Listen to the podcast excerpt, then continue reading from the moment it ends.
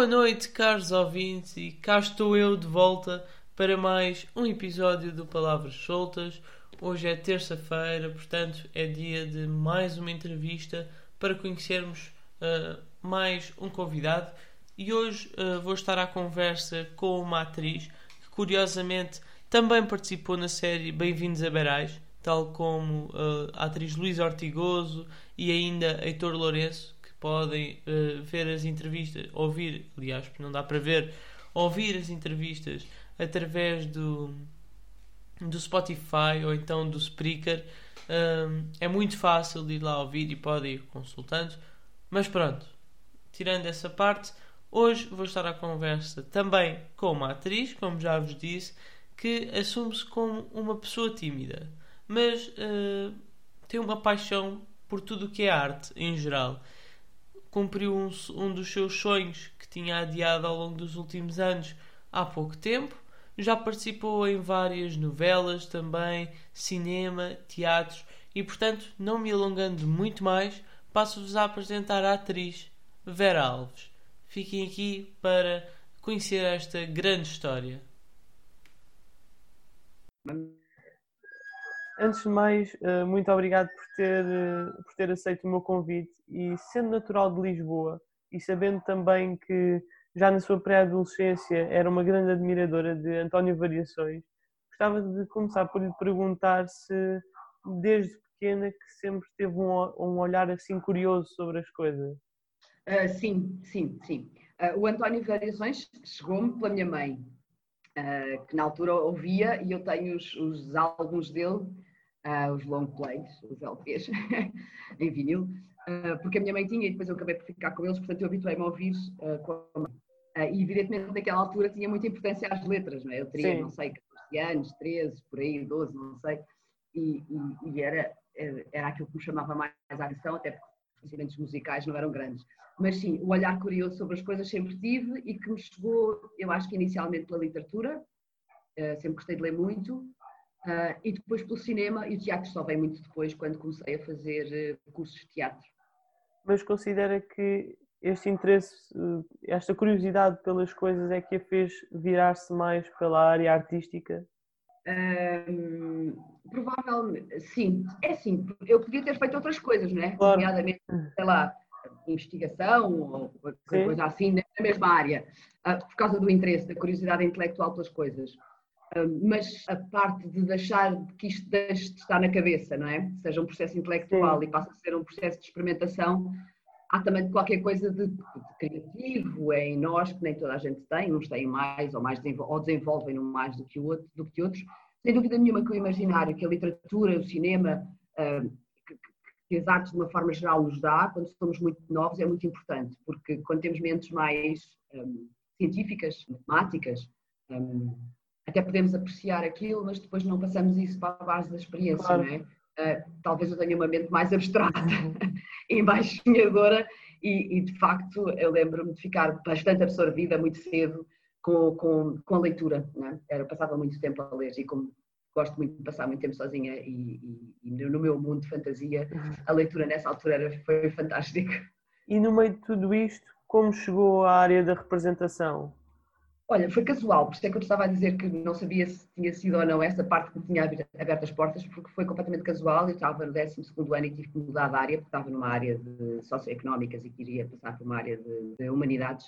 E parei um ano e, para fazer, para mudar a matemática para a filosofia, que tinha que ter para entrar na universidade que eu queria, uh, no curso que eu queria. E nessa altura, um amigo meu, um colega de liceu, que estava, estava num grupo de, de teatro amador, Tinha vi, tínhamos visto um anúncio no Jornal de Letras e ele disse: porquê que não concorres a isto? É Era um curso de teatro, um curso de teatro muito importante, um, na altura, nos anos 80, no final dos 80, e eu concorri mesmo sem saber o que é que estava a fazer. Foi, ok, estou um ano desocupada, só estudar filosofia, para lá fazer qualquer coisa, porque isso também tenho, assim, preciso estar sempre ocupada uh, e preciso acordar de manhã com objetivos.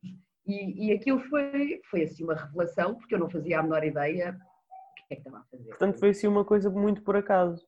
Foi por acaso, sei lá se existe a mão do destino ou não, mas o facto é que depois eu agarrei, gostei imenso, os meus professores também gostaram de, de, do meu trabalho e incentivaram-me a seguir estudos superiores, foi o que eu acabei de fazer, depois eh, a área de estudos que eu ia seguir depois do, do, do ensino secundário, acabei por nem seguir, ou seja, retomei agora mais tarde, quase 20 anos depois, mas acabei por ir para o Conservatório de Teatro assim, depois de ter feito aquele curso. Não estava nada nos meus planos inicialmente. Curiosamente, eu, eu, estive a espreitar um pouco o seu currículo e, ao contrário um pouco de vários atores, tem muito mais participações em televisão do, e em cinema do que em teatro. É uma questão de gosto ou foi mais, sobretudo, teve menos oportunidades em teatro? Não, tive menos oportunidades. Uh, tive menos oportunidades. Ou seja, na altura em que elas surgiram, no início do meu percurso profissional, eu não tinha disponibilidade de tempo uh, ah, um, para trabalhar à noite e o teatro implica que trabalhamos à noite e eu não tinha Sim. essa disponibilidade, ou seja, ia-me exigir, exigir, um esforço que eu não, na altura não achava que não, não era compensatório. E depois acho também por não ter feito, um, acabei por não criar essa dinâmica, não é? Porque também temos que estar inseridos um bocadinho no, no meio e acabei por ter menos convites do que eu gostaria. Mas acabou por ter feito mais teatro. Ah, ok eu não sabia era se era uma questão de gosto ou mais na altura de uma questão de oportunidade, porque muita não, gente foi uma começa... questão foi, foi, uma questão de oportunidades, foi uma questão de oportunidades, ou seja, quando elas surgiram eu não, não pude e depois mais tarde quando já estava com uma vida mais sossegada, mais mais estabilizada mais... e uh, podia fazer as coisas também não não apareceram. E depois como foi aparecendo sempre uh, uh, trabalho em televisão eu fui fazendo, mas eu lembro, por exemplo, ter havido um, paralelamente um convite para fazer teatro e televisão ao mesmo tempo e eu até optei pelo teatro, uh, com assim com, com uma grande estabilização da minha vida familiar, porque tive que ir para Braga, não sei o quê, mas na altura pareceu-me que era importante e, e, portanto tomei essa decisão e, e fiz bem, não, não estou arrependida de ter feito. Mas não, não surgiram muito, mas eu também tenho, eu canso muito à noite, eu sou muito diurna. Eu gosto de acordar muito cedo, gosto de me deitar muito cedo e trabalhar à noite deixa-me exausto. Depois das sete da noite ter que sair de casa, fico. Ah, custa-me, custa-me. Portanto. E portanto, a sua primeira aparição em televisão foi em 95, na novela Primeiro Amor, se não estou aqui em erro, onde interpretava uma personagem que era a Guida. De que forma recorda este seu primeiro projeto? Oh, foi fantástico, foi fantástico. Foi fantástico porque a personagem tinha, tinha muita relevância uh, na história, era uma personagem, era uma, uma, uma personagem muito bondosa, muito altruísta, uh, com princípios morais muito elevados. Foi muito bom fazer, foi, foi, gostei imenso de fazer. Além de que foi um primeiro trabalho, portanto foi uma responsabilidade grande, eu não fazia a menor ideia como é que era fazer televisão, não é? Uh, foi maravilhoso e conheci gente muito interessante e, e, e, gostei imenso, gostei imenso. Nesta novela contracenou também com o Nicolau Breiner, que é uma pessoa que recorda com um carinho assim muito especial.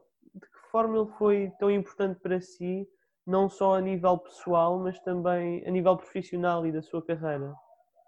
Foi muito importante em termos profissionais, porque foi o Nico que me escolheu para essa, para essa, para essa novela, uh, que foi o primeiro casting, aliás, que eu fiz depois, de, depois do conservatório. Uh, foi o Nico que me escolheu e foi o Nico que me chamou para inúmeros trabalhos depois, uh, durante muitos anos, chamou-me sempre para fazer muito trabalho e, e, e, foi um privilégio imenso poder ter trabalhado com ele, aprendido, rido, ríamos muito, ria-se sempre muito com o Nicolas, era realmente divertido, uma pessoa extraordinária, realmente muito, muito especial. E, e, o Nico foi realmente o responsável pela minha entrada na, no mercado de trabalho. Disse também numa entrevista, penso eu, que o cinema é uma, uma área que também gosta bastante qual é aquela magia do cinema que desperta em si algo de especial? Olha, é essa capacidade de, de nos levar, um, de nos transportar. Eu gosto do cinema e gosto do cinema em grande ecrã, não é?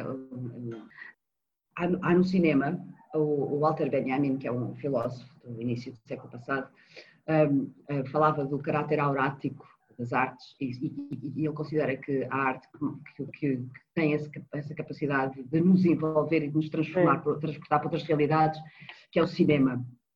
E nesta altura ele até fazia estas. Um, e, e, sem dúvida nenhuma que um, eu acho que é essa capacidade de nos fazer viver vidas que não são as nossas e de nos transportar completamente para dentro de uma realidade que não é a nossa, de nos fazer é, vivenciar aquilo. Uh, e eu acho que é isso, é esse, esse, mundo de sonho que eu absolutamente adoro. Um, é, é, o que eu gosto mais no cinema, como espectadora. Sim. Ao longo da sua carreira, entretanto, também com o evoluir dos anos, participou em vários projetos da televisão com, com renome, como por exemplo o Anjo Selvagem, uh, A Maré Alta, Casos de Vida, agora mais recentemente na Corda Bamba, e é uma pessoa que se vai tornando cada vez mais conhecida pelo, pelo público. Como é que lida com esta questão do mediatismo? Olha, eu acho que quando era mais nova lidava menos bem. Um, um, eu sou muito tímida e eu lembro-me quando era mais nova uh, o, o, olhar do outro incomodava-me, uh, não é? Uh, sentir que, que não conseguia passar despercebida. Um, com a idade passei a entender isso um, e a gostar, porque, porque é um reconhecimento do nosso trabalho, é um reconhecimento que o nosso trabalho está a ser visto e faz parte, né? faz parte e é uma forma também de comunicarmos ou de nos ligarmos às pessoas, às pessoas que nos veem e também entende-se que tenham curiosidade em conhecer-nos pessoalmente, que nos conhecem os personagens e muitas das vezes isto as pessoas pensam que nós somos uma coisa e nós somos completamente diferentes, não tem nada a ver.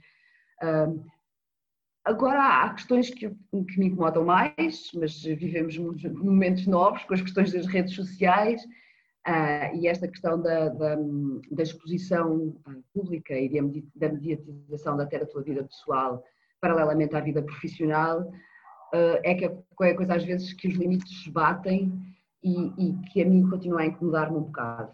Mas, mas acho que é uma questão geracional, porque cresci numa altura em que isso não existia, ou seja, não existia esta facilidade tão grande de acesso à nossa vida pessoal e até de nós próprios uh, mediarmos isso por meio de, de, de, de, plataformas em que podemos fazer e escolhemos fazê-lo, por um lado é bom, né? podemos dar a imagem que nós queremos de nós próprios e construir essa imagem, mas por outro lado, uh, pessoas que não cresceram habituadas a isso, é assim um embate estranho em termos, se calhar, éticos. Uh, e essas questões às vezes ainda batem um bocadinho aqui, ainda fico assim um bocadinho perplexa sem saber como reagir a, a determinadas interações ou a determinadas, ou à forma como como tens que te posicionar, porque tens que pensar bem como é que te posicionas, ou onde é que tu queres ficar no meio desta, daquilo que são as tendências do momento, que elas depois também vão mudando muito. Mas com esta exposição sente às vezes alguma dificuldade, por exemplo, porque as pessoas depois tornam-se muito conhecidas e é difícil guardar aquele bocadinho que é só nosso. Sente essa.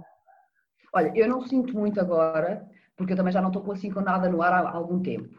Portanto, não estou a sentir nada, nada disso. Uh, mas, quando, mas há sempre um bocadinho, não é? Há sempre um olhar que nós percebemos que não é, ou seja, que não é um, o mesmo olhar de quando tu és completamente desconhecido. Uh, e eu agora tive a experiência de viver quase dois anos em Londres, em que ninguém me conhecia, e eu percebi isso, tive essa, esse confronto. Tipo, ok, uh, aqui sou uma completa desconhecida, claro. o que também é engraçado, mas pronto, é bom ter, ter essa noção, porque já passaste há 25 anos, né? Um, e já não tinha esquecido disso. E não falei aqui há pouco também, quando estava a falar dos projetos, mas participou também uh, nos Morangos com Açúcar, uh, onde é um projeto totalmente diferente, onde contracena com, com pessoas mais novas e o público é mais novo. Que tipo de postura teve assim de adotar de diferente em relação aos outros trabalhos? Eu não me lembro, mas acho que não foi muito diferente. Uh, não foi muito diferente. Até porque, por exemplo, uh, pronto, esse foi há muito mais tempo, não é? Mas agora, recentemente, os Bem-vindos a Beirais, por exemplo, também tinham um, um público muito jovem, não é? Uh, nós vemos é que os, os, os, as crianças, não é? Há um público assim mais novo, que, que te conhecem, que seguem, que sabem as histórias, que fazem perguntas, porque o, o, a, a faixa etária é outra, Uh, eu acho que é mais por aí e eu já não me lembro, de facto, já foi há muito tempo que eu fiz os brancos, uh, os brancos com açúcar, eu não me lembro na altura um, se houve alguma diferença assim substancial. Falou aqui também há pouco do, dos Bem-vindos a Beirais e era óbvio que eu tinha de, de, falar desta série, porque também já tive a oportunidade de estar à conversa com o Moisés da funerária e também com a, com a Dona Olga e agora nada melhor do que ter aqui uma terceira opinião. Sente-se uma, sentes uma pessoa sortuda por ter participado neste projeto, de certa forma modernizou aquilo que é o horário nobre em televisão. Um, sim, eu ainda nem tinha pensado nisso, de ter modernizado, ou seja, realmente introduziu aqui uma nota de diferença, não é? Exato. Um, em que é mais consensual, não é? em termos de família, ou seja, passou a ser um, é um conteúdo que, cons que consegue agradar aos mais novos e aos mais velhos. E, e junta todos, porque as... Sim, sim, sim, sim. Uh, e de facto, as novelas estavam, e nesta altura, sobretudo, eu lembro-me de encontrar uh, uma vez uma senhora no, no, no metro, voando metro, uh, e que me disse exatamente isso. Já tínhamos acabado os beirais, e ela disse: Mas é tão engraçado porque as novelas estavam a, a seguir uma, uma, uma, As histórias que estavam a contar estavam a ser muito violentas, muitas mortes, assassinatos, coisas assim, e o, os beirais nós sentimos que veio, veio trazer qualquer coisa de que nós podemos trazer as crianças para ver Uh, e é ali a altura em que andamos a fazer o jantar e tudo mais, e os miúdos ficam entretidos a ver aquilo e nós estamos descansados porque não é uma coisa violenta, o noticiário está violento, as novelas estão violentas, e de facto há assim uma frescura, houve uma frescura muito grande nas, nos, nos beirais. Um, não, sem dúvida nenhuma, eu acho que nós na altura nem sequer nos aperceber, quer dizer, percebemos porque os, os, os, episódios, quando nós os recebemos inicialmente, percebemos que eram muito engraçados e que eram, como eram escolhidos por autores diferentes, todos eles eram escritos por autores diferentes rotativamente, todos eles eram muito frescos, portanto cada um deles era quase uma coisa, era, era, era ou seja, havia uma continuidade nas personagens, mas as histórias não eram contínuas. E eram temas atuais, muito atuais também. Sim, muito, muito, muito. Eh, quando eu também achei muito engraçado, quando eu estive à conversa com a, com a atriz Luísa Ortigoso, ela falou hum. de uma questão curiosa, que era ela sentiu a necessidade de fazer um luto da sua Dona Olga. Sentiu também esta necessidade com a sua personagem? Uh, não, não. Também a, a, a personagem da Luísa era mais, era mais marcada do que a minha. A minha era mais uma, uma pessoa mais convencional, era mais normal, era uma mãe de família que, que dirigia uma casa. Agora, ah, emocionalmente, isso faz todo o sentido. O projeto foi muito longo, nós tivemos todos muito tempo a trabalhar naquilo. Era uma família muito coesa, nos relacionámos todos muito bem, o ambiente de trabalho era muito bom. E evidente que fica um buraco, fica sempre um buraco quando nós acabamos de trabalhar. Mas num projeto que dura tanto tempo, assim, tipo, é de repente, ei, espera lá que já não vou para ali no mesmo, mesmo sítio durante estes anos todos. Uh, e portanto há esse luto, há esse, há esse corte, não é? Um, não é imediato, também estamos cansados, começamos a sentir falta daquilo. Em termos da personagem, não senti que tenha necessidade de fazer um, um corte, porque não, a personagem não era assim muito diferente. Não, não...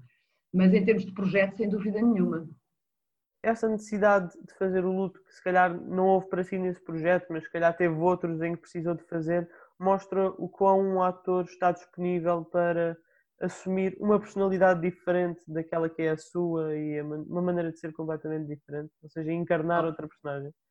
Não, isso é a base do trabalho do ator, isso é, é assim, é como o abcedário, né? na, na, na leitura, é incontornável. Um, uh, uh, nós estamos sempre, e é um trabalho de 24 sobre 24 horas, nós, nós sonhamos com os personagens, aquilo é uma coisa que, que há sempre, mesmo que nós estejamos a falar sobre isso, e não estamos, não podemos estar 24, não podemos estar constantemente a falar sobre a coisa, mas ela está sempre cá a cozinhar, a magicar, não é? Nós estamos sempre, um, está cá subliminarmente, está sempre, está, estamos sempre a procurar coisas, estamos sempre a pensar sobre, e, portanto, quando acaba um, um projeto, um, há assim uma espécie de derrocada de um, de, um, de um, mundo interior que de repente se fecha e é ok, agora não preciso pensar mais sobre isto, mas depois ficamos sem, temos que arranjar outras âncoras, porque há uma disponibilidade, a disponibilidade é total. Uh, e isso é inerente e isso tem a ver com a tal um, imersão, né, que eu falava ainda há bocado, que nós sentimos também com o cinema, com a literatura, ou o que quer que seja, que nesse aspecto se faz de uma forma mais intelectual e que aqui se faz na prática. E há uma imersão absoluta na, na, nas personagens e nos projetos, não só nas nossas, mas daqueles com quem nós também contracenamos, as histórias. Mas a nível emocional, há assim uma sensação estranha quando há, nesta, nessa fase de transição, onde estão uh, muitos meses a trabalhar numa determinada personagem e de repente há um dia em que deixam de começar a, a encarná-la, não sei. Sim, sim, sim, sim, sim, como é evidente, como é, é o luto, não é, de que a Luísa falava, esse luto tem que se fazer sempre, porque, eh, sobretudo nestes projetos mais, mais longos, hum, é, é, é, é, quer dizer, nós, estamos, nós somos aquilo durante aquele, aquele tempo em que fazemos aquilo, não é, de repente em que fazemos aquele projeto, quando conclui, quando conclui é como se nos, temos que encerrar ali um bocado de nós e, e, e pronto, largá-lo, deixá-lo ir, mas é, é, um processo doloroso emocionalmente. Aqui há pouco falou também, eh, assim de forma superficial, daquela pausa que fez e da sua ida para Londres para estudar História da Arte. Este era um sonho que queria cumprir já há algum tempo? Hum, a História da Arte era o curso que eu ia fazer quando acabei a faculdade, quando acabei o liceu. E, portanto, quer dizer, nunca não pensei nisso durante muitos anos, depois houve aqui uma altura em que estabilizei, a nossa profissão tem pausas grandes, não é? Nós claro. estamos assim, sempre meses largos, às vezes anos, anos convém que não sejam, mas uh, sem fazer nada. E eu, eu, a dada altura, achei que me apetecia voltar um, a fazer, um, voltar a isto, voltar a estudar, estar assim mais ativa intelectualmente. E, e, e, por isso, sim, foi retomar de uma coisa que estava ali em stand-by, mais por um saber académico e, e, interesse intelectual e por essa coisa que tu perguntaste no início, hum. que era o, essa vontade de conhecimento que eu tenho sempre. Um, ter ido para Londres não, era, não tinha sido planeado de todo, um, mas o meu filho estava a viver lá e eu queria estar mais perto dele, uh, o mestrado era curto e eu achei que, pronto, eu enviei assim para uma quantidade de universidades e, até, e esta em que entrei era uma que eu achei que não iria entrar nunca porque era muito, um, é muito exigente e muito Sim. boa e eu achei que não ia ter médias para entrar e afinal entrei eu achei, bom, não vou perder esta oportunidade, melhor isso. E, e, e, pronto, e foi isso. Mas não tinha programado de todo ir fazer um mestrado numa universidade tão boa uh, em Londres, jamais. Nem pensei em fazer mestrado, pensei em fazer a licenciatura e, e a coisa ia ficar por aí, mas depois correu tão bem foi, e foi tão gratificante que eu fui fazendo. Considera que estes dois anos de paragem em termos da representação foram essenciais para voltar esse bichinho para, enquanto atriz, para trabalhar enquanto atriz? Foram, foram, foram, foram, foram, foram, foram, foram. Um, foram porque eu já estava um bocado desgastada. um, estava um bocadinho, não sei, um, passei a ficar um bocadinho cansada. Cansada, sim. De falta de estímulo, não é? Estava a precisar de. Estava a precisar de estímulo de vida vivencial, mais até do que outra coisa. Uh, e isso foi fundamental. Agora, uh, em termos de mercado, não foi muito não foi muito. Não correu numa altura boa, porque as coisas é. estão todas a mudar muito e, e, eu saí numa altura em que tudo mudou tanto e agora está a ser um bocado difícil voltar e isso não é muito, não é muito gratificante. Mas, mas foi uma experiência extraordinária. É? Aconselho vivamente a quem pode estudar por fora, sair do sim da sua zona. É sempre, é sempre bom. Expor-se ao, ao, ao, diferente culturalmente, em termos de língua, de pensamento, de que uma experiência a adaptação à língua foi muito difícil para si ou não? Foi, foi dificílima, porque nós todos estamos convencidos, porque temos inglês desde o início, não é? desde que começamos muito cedo a estudar inglês em Portugal e ainda bem, acho que é uma das coisas ótimas do nosso, do nosso sistema de ensino, tem coisas muito boas. Mas o ensino das línguas é fantástico, nós conseguimos pelo menos arranhar Sim. três línguas, o espanhol, o português, o, o inglês e o francês, nós conseguimos bem ou mal, e isso é uma coisa rara na maior parte dos povos europeus.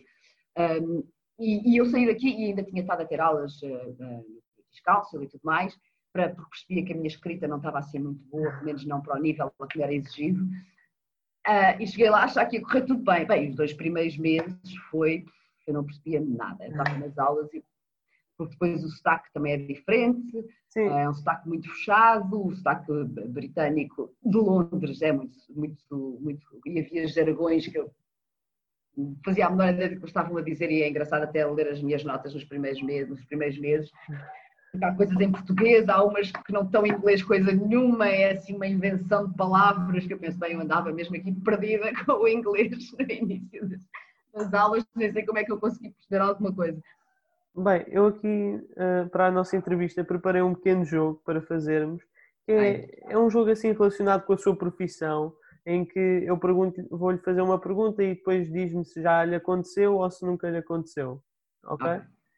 Então a primeira é, já aconteceu alguma vez chegar ao estúdio de gravação e não saber o guião de cor?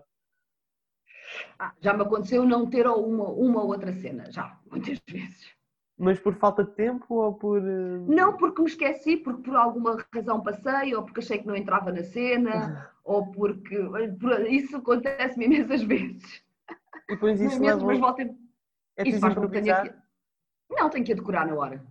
Tenho okay. que decorar. Às vezes porque tenho o hábito de quando chego, pego, tenho sempre os textos e vou ver as cenas e portanto vejo às vezes digo, ai mas espera lá, falta-me esta, como é que isto me passou? Uh, ou às vezes estou em cena, agora vou gravar a cena tal, e eu digo, mas eu não entro nessa cena. Entras, entras, a sério? Ai, desculpa, vão buscar, vão buscar. E depois também tenho boa memória, é uma sorte, e na altura consigo, mas nunca, não me acontece regularmente, e às vezes acontece uma ou outra que me passa assim pelo meio, espinhos da chuva. Já aconteceu também ter de fazer uma cena em que, por exemplo, tinha de chorar, mas na hora não lhe saíam as lágrimas? Já, imensas vezes. Imensas vezes. Isto nem sei. Eu não sou muito. Eu não consigo chorar, não tenho facilidade no chorar. Que têm, fazem assim um clique e aquilo vai e não param mais. Eu tenho uma certa dificuldade, tenho que me concentrar muito e depois tem a ver também com o nível do meu cansaço estranhamente, se estiver mais cansada não consigo chorar, se estiver menos cansada é mais fácil concentrar-me, portanto é mais fácil chorar. Já aconteceu e é horrível. Mas eu também já aprendi que o melhor é não, não, não ficar a. É, o ideal é sempre procurar a verdade das situações. Claro. E, e, e um, eu não tenho que necessariamente chorar para fazer com que o público se comova. Não é? Se a minha dor estiver lá, a partir do o público vai se comover mesmo que não haja a Sim. lágrima. É evidente que a lágrima, é muito bonita em termos de imagem, uh, ainda por cima se for um plano fechado, não sei o quê, é, é, é, é aquela é a cereja do topo do bolo. Mas se não houver, também não vale a pena ficar a fazer caretas e a tentar exprimir uma emoção que não existe. Isso, isso então é completamente contra aquilo que eu acredito.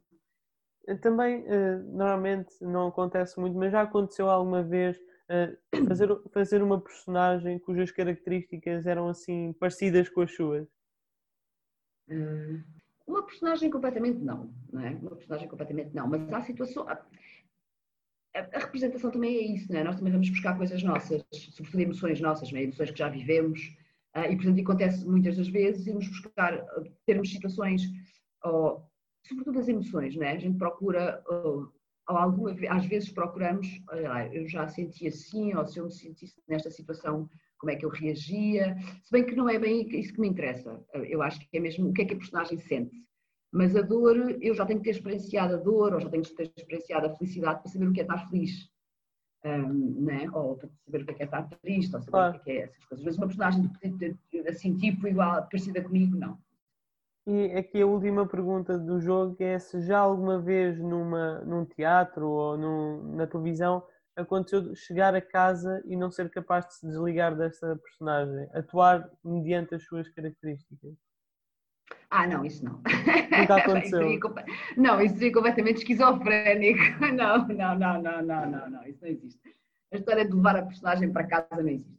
Ou seja, existe esta coisa de nós continuarmos a pensar, a pensar por exemplo, não, imagino se eu tenho um dia em que tenho muitas cenas em que estou a chorar muito e tal, capaz de ficar mais abatida, mais cansada, mais triste, porque passei o dia todo numa tristeza enorme.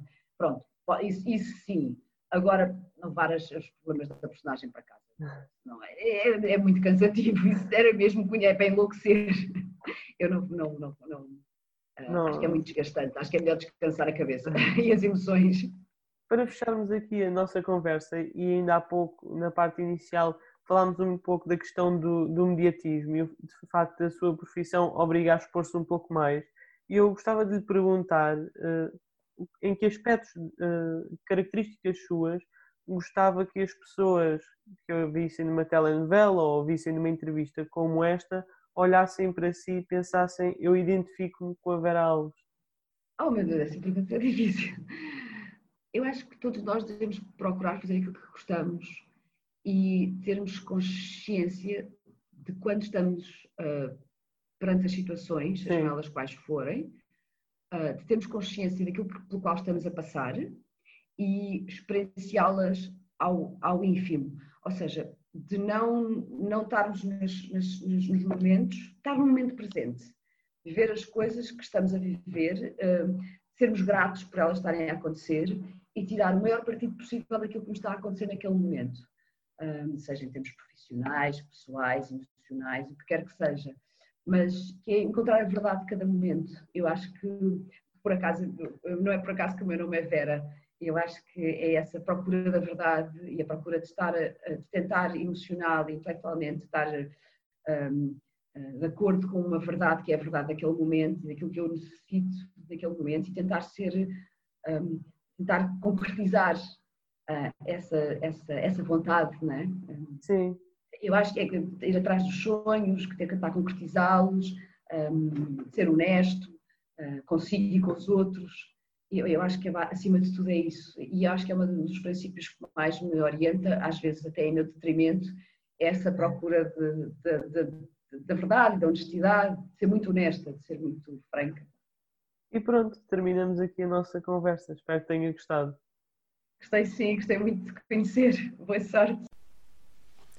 Fechamos assim esta mais uma entrevista, desta vez com a atriz Vera Alves. Espero que tenham gostado. Espero também, e depois uh, vou pedir a vossa opinião acerca deste jogo que eu fiz com a atriz Vera Alves, porque foi uma experiência nova. Nunca tinha jogado este jogo do. Assim, um, um jogo mais leve sobre o do já ou nunca. Não sei se gostaram, se não, e portanto eu vou, vou pedir-vos depois o, o, feedback sobre este jogo, que é novo, e também uh, ao longo desta semana vou publicar no, no Instagram e no Facebook uh, um pequeno espaço para poderem dar as vossas sugestões de convidados. Eu tento sempre satisfazer as vossas, as vossas vontades, por assim dizer, apesar de por vezes ser um pouco difícil, mas uh, não custa darem a vossa sugestão e eu tento sempre fazer o contacto para que um dia possa ainda cumprir uh, e dar-vos a conhecer o convidado que uh, algum de vocês escolheu. Por hoje é tudo, já sabem que estou de volta na próxima terça-feira, à hora do costume. Até lá e resto de boa semana.